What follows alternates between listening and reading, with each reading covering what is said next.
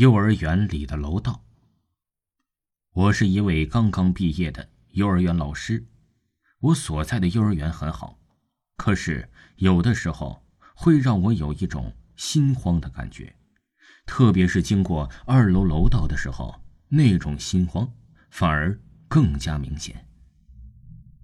小朋友们，请坐好，我边拍手边唱道：“王老师，我们坐好了。”坐在座位上的小朋友也唱了起来。小朋友们早上好，王老师早上好。小朋友们，今天我们一起学习，一天的课终于结束了，可以回家休息了。在幼儿园也挺不容易的，每天面对那么多小孩啊，都快吵死我了。真不知道我当初啊，为什么会选择这个职业呢？老师。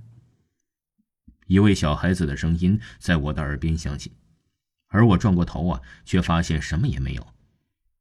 唉，整天都是那些小孩子的声音，都听得着魔了。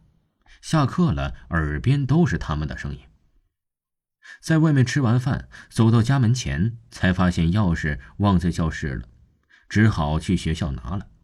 冬天就是不好，才六点钟，天就黑了。哎。楼道里的灯怎么坏了？今天早上还是好好的呀。我只好拿着手机照亮，咚咚咚，整个楼道里呀，都只有我鞋子踏在楼梯上的声音和我的呼吸声。走到了三楼，可是这又怎么是中班呢？我不是走到三楼了吗？就这点楼梯，我应该不会数错的。无奈。只好再往上爬了，这一下该到了吧？怎么还是中班呢？一阵阵恐惧感向我袭来，那种心慌的感觉又来了，心脏越跳越快，让我呼吸都有点困难，缺氧的感觉让我有些头晕。我扶着墙蹲了下来，有点不对劲儿。我在墙上摸了摸，怎么是热的？还有腻腻的感觉。有点铁锈的味道，手停了下来，心中的猜想让恐惧又加深了一层。我慢慢的把手收了回来，低下头，拿手机的灯光照向了手掌。我迅速远离了墙面，手机照过去，全是血淋淋的一片。砰！中医班被人呢从里面推开了，一个凶神恶煞的男人走了出来，不断的向我逼近。我害怕的跌倒在了地上，他的手不知道什么时候已经多了一把斧头，猛地向我砍来。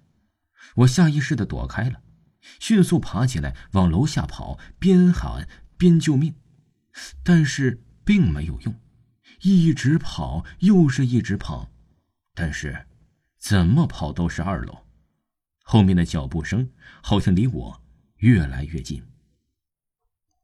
我呀，先找了个地方先躲一下，然后再报警。我躲进了一个教室的储物间的柜子里，准备打电话。该死的，怎么没有电了？那个男人的脚步声传来，在教室里乱翻。我捂着嘴巴，连气儿都不敢喘一下，生怕被他发现了。渐渐的，声音没有了，他应该是出去了。我呀。慢慢的打开了这柜子的门，站了出来。没有人了。我拍了拍胸脯，长长的吐出了一口气。突然，一条毛巾捂住了我的手臂。我挣扎着，可是挣扎一点用都没有。后面人的劲儿啊，也是太大了。我的知觉慢慢脱离，眼神变得慢慢无助，直到闭上了眼睛。听众朋友们，幼儿园的楼道还有下集，请您继续收听。